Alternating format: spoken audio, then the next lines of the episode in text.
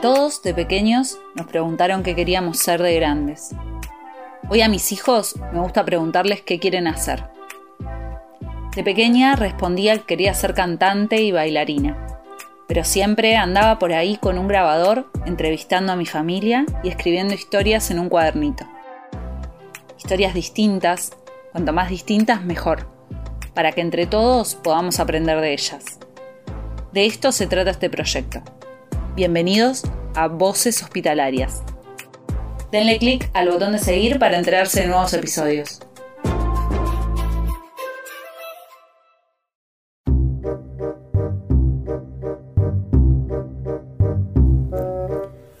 Había una vez una ciudad que vivía dentro de un hospital. Es una ciudad que parece un laberinto. Tiene caminos que no sabes a dónde te llevan varios edificios que se conectan a veces por túneles, a veces por puentes. Hay varias plazas, una escuela con maestras, una biblioteca, una iglesia, un comedor, una casa en la que vive un payaso y una casa en la que viven varias monjas. En esta ciudad hay muchas personas que vienen a trabajar, doctores, enfermeros, técnicos, secretarios, que se preocupan por ayudar a las personitas que todos los días vienen de visita a la ciudad. Algunas de esas personitas vienen solo un rato de visita. Otras se quedan algunos días. Y hay algunas que vienen tanto, pero tanto a esta ciudad que ya la sienten como su casa.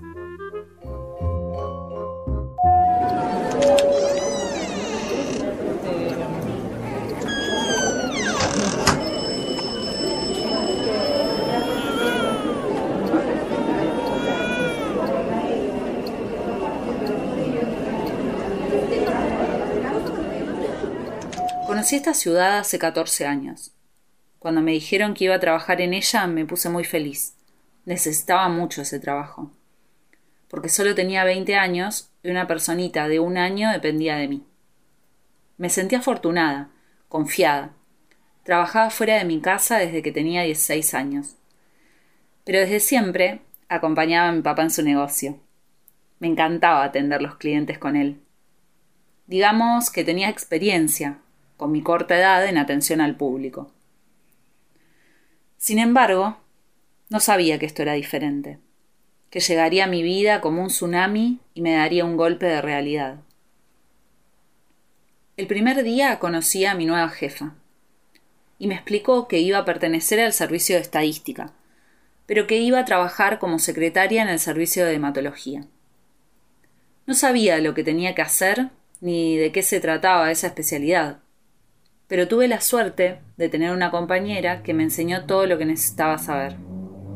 Sí, tuve la suerte, porque no tuve formación ni ningún tipo de preparación para lo que se venía. Esa mañana y todas las mañanas que siguieron, desayunamos con los técnicos del servicio, que eran quienes le sacaban sangre a los chicos enfermos que venían a controlarse al hospital. Me explicaron que ellos eran la plebe del servicio, y que yo ahora también pertenecía ahí. Me contaron anécdotas, historias. Yo estaba expectante, perceptiva, como si cada historia me sirviera para absorber algo de información de sobre qué iba todo esto. Mi compañera me dijo que soñó que estaba en el hospital y que se escondía entre los estantes para que no le pidieran más cosas. Pensé que exageraba. El mismo día comencé a atender al público atendía a padres y madres que traían a sus hijos a control. ¿Control de qué? pregunté. La mayoría tienen leucemia, me dijeron. Pasan semanas internados por los bloques de quimio y las semanas que no están acá tienen que venir a sacarse sangre y controlar cómo vienen. Me corrió un frío por la espalda. Pensé en mi hijo. No podía evitarlo. Uno de los técnicos vio ese pensamiento en mis ojos me dijo que nunca se van, pero que con el tiempo me acostumbraría. En ese momento me di cuenta. Trabajar ahí era estar cerca de la muerte, convivir con ella, sentirla cotidiana, inevitable. Al poco tiempo estaba sola en la oficina. Era abierta, daba la sala de espera, toda vidriada. Estaba vacía. Ya había pasado el mediodía. Todos habían sido atendidos, se retiraron. Solo quedaba una paciente. Sentada en un sube y baja, se mecía lentamente mirando por la ventana, como si entendiera lo que estaba pasando. Yo sabía quién era. Ya había escuchado su historia. Que tuvo una recaída, que le encontraron un nuevo tumor. Tenía la edad que hoy tiene mi hija. Su mamá se acercó a hablarme, a terminar algún papeleo burocrático, como si fuera justo que cuando se te cae la vida tengas que ir y venir por un papel. Nunca me voy a olvidar su mirada, sus ojos de resignación. Le agarré la mano y no sé qué palabra llegué a formular de Dios. No eran las palabras correctas. No sé cuáles serían. No sé ni siquiera por qué creía que una palabra mía podría aliviar su dolor. Ahí me di cuenta. Esa niña, con solo seis años, entendía todo lo que pasaba. Entendía mucho más que yo lo que le iba a pasar. Estaba más acostumbrada que yo a convivir con la muerte. Me fui a mi casa apurada, como si pudiera huir de esa sensación en mi pecho. Esa noche no dormí. Esa imagen, sus palabras, mis palabras, se repetían una y otra vez. Se siguen repitiendo ahora. Todavía la veo sentada en ese sub y baja. A ella y a muchos más. Uno intenta dejar esas cosas en el hospital, no llevarlas a casa como si las cargara en la mochila, pero a veces no se puede. En hematología estuve un año y medio, pero alcanzó para tener un panorama general del hospital e ir entendiendo cuál era mi función. Recorrí cada rincón, escuchaba a las familias, escribía notas, conocer, preguntar, resolver, todo para allá. Esa era mi función. Un hospital público de niños está en emergencia constante. Después fui conociendo todo el hospital. Hice horas extras en la guardia, donde conocí a mi gran amor, que hoy es mi marido, y el papá de mi hija. Estuve en la oficina central de estadística, cubrí oftalmología y parecía un mundo totalmente diferente. Familias atrincheradas en la puerta del servicio, todas las mañanas lo mismo. No entraba un alfiler. Solo estuve dos semanas hasta que me enviaron a la Secretaría de Neurología y Salud Mental y estoy ahí desde entonces. Cada espacio del hospital, cada servicio, cada especialidad tiene su propia realidad. Llegué y lo primero que noté es que mi oficina no estaba en el medio de la sala de espera como sucedía en hematología. Quizás como protección pensé que era mejor, que no estaría tan expuesta. Pero enseguida me di cuenta que me equivocaba, Aquí las historias llegarían de la misma forma que en cada lugar de esta pequeña gran ciudad. Hoy, más de diez años después, entiendo que es porque nosotros, los administrativos, los secretarios, somos la primera barrera que alguien tiene que atravesar para acceder al sistema de salud. Ya sea que busquen conseguir un turno, que lleguen con una urgencia a la guardia, o que solo necesiten hacer un trámite. Siempre hay un administrativo. Una persona que no tuvo formación para ocupar el lugar que ocupa, que lo que aprendió lo aprendió de un buen compañero que se cruzó, que tiene un trabajo repetitivo, siempre hace las mismas preguntas. ¿Usted es la madre? ¿De dónde son? A veces es gentil, a veces lo supera lo que ve a diario. A veces no encuentra las palabras justas, pero intenta escuchar, entender y ayudar ayudar a hacer lo más sencillo posible un momento difícil. Porque la verdad es que nadie va de paseo a un hospital, aunque se parezca tanto a una pequeña ciudad. Hoy sigo sin encontrar las palabras justas. Me sigue costando tener esas charlas. Pero hace tiempo entendí que la peor parte no está de mi lado, que mi tarea es ser amable y resolver, explicar despacio, anotar lo que sea necesario, aguantar si alguien se enoja, entender que no es conmigo, es con la impotencia de todo.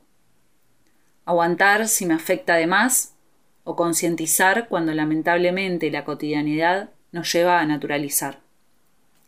Siempre digo que naturalizamos todo lo que vemos en el hospital, el dolor, la muerte. Vamos caminando como si tuviéramos esas tapaduras a los costados de los ojos que llevan los caballos. Hasta que un día pasa algo que se cruza de frente y nos rompe un poco. Y al día siguiente volvemos a, a colocárnoslas para sobrevivir, para seguir haciendo lo que tenemos que hacer. Pero desde hace un tiempo que pienso en qué bueno hubiera sido que antes de entrar me hubieran enseñado, si me hubiera formado de alguna forma para lo que venía. Si hay alguna forma de tener las palabras correctas o de saber qué hacer cuando la vida se pone rígida frente a nosotros. La mayoría de las veces es más fácil decirle a un secretario las cosas que a un doctor. Quizás nos sienten más cercanos, no lo sé pero es más fácil decirnos a nosotros que no entendieron, que no saben leer lo que les anotaron, que dónde tengo que ir o qué me conviene hacer. Esta es mi forma de presentar mi idea. Necesitamos formación, herramientas, una formación completa y adaptada a personas que ingresan a trabajar a un sistema de salud público sin tener conocimientos previos ni formación alguna relativa a la salud. Necesitamos un espacio que sirva de refugio cuando las cosas salgan mal. Necesitamos que todos los administrativos de esta pequeña gran ciudad sepan entender que para ser trabajador hospitalario es necesario incorporar una visión diferente de lo que es el asesoramiento a los pacientes, en lo que es el acceso a las prestaciones, los, los tratamientos o el diagnóstico. Este es el primer podcast que inaugura este canal de Spotify mediante el que se irán incorporando el resto de los episodios que conformarán una capacitación integral para ese nuevo trabajador que se incorpora. Cada episodio será presentado por un profesional o trabajador del hospital que mediante su historia va a transmitir sus conocimientos e información. En este caso, y a modo introductorio, debemos partir del concepto de salud, como un concepto integral, que en nuestro país tiene una garantía constitucional. Esto quiere decir que la salud es considerada un derecho humano. Esto hace que tanto el Estado como la sociedad civil en general deban tomar medidas de acciones positivas, progresivas, para lograr el acceso efectivo a la salud. Es decir, que no sea solo una declaración de derechos, sino que se posibilite el acceso efectivo a la cobertura de salud. Es, es importante que esté garantizado constitucionalmente porque el tema de la salud es muy amplio. Tiene implicancias económicas y se ponen en juego diversos intereses, por lo que es necesario tener siempre una visión ética y entender que nuestro trabajo garantiza ese acceso efectivo a la cobertura de salud en general. Estamos en un hospital de alta complejidad. La formación y la capacitación de todo el personal es esencial, por lo que en el próximo episodio les voy a contar todo lo relativo a la normativa de salud sobre el acceso a la cobertura de enfermedades poco frecuentes y también la normativa de discapacidad.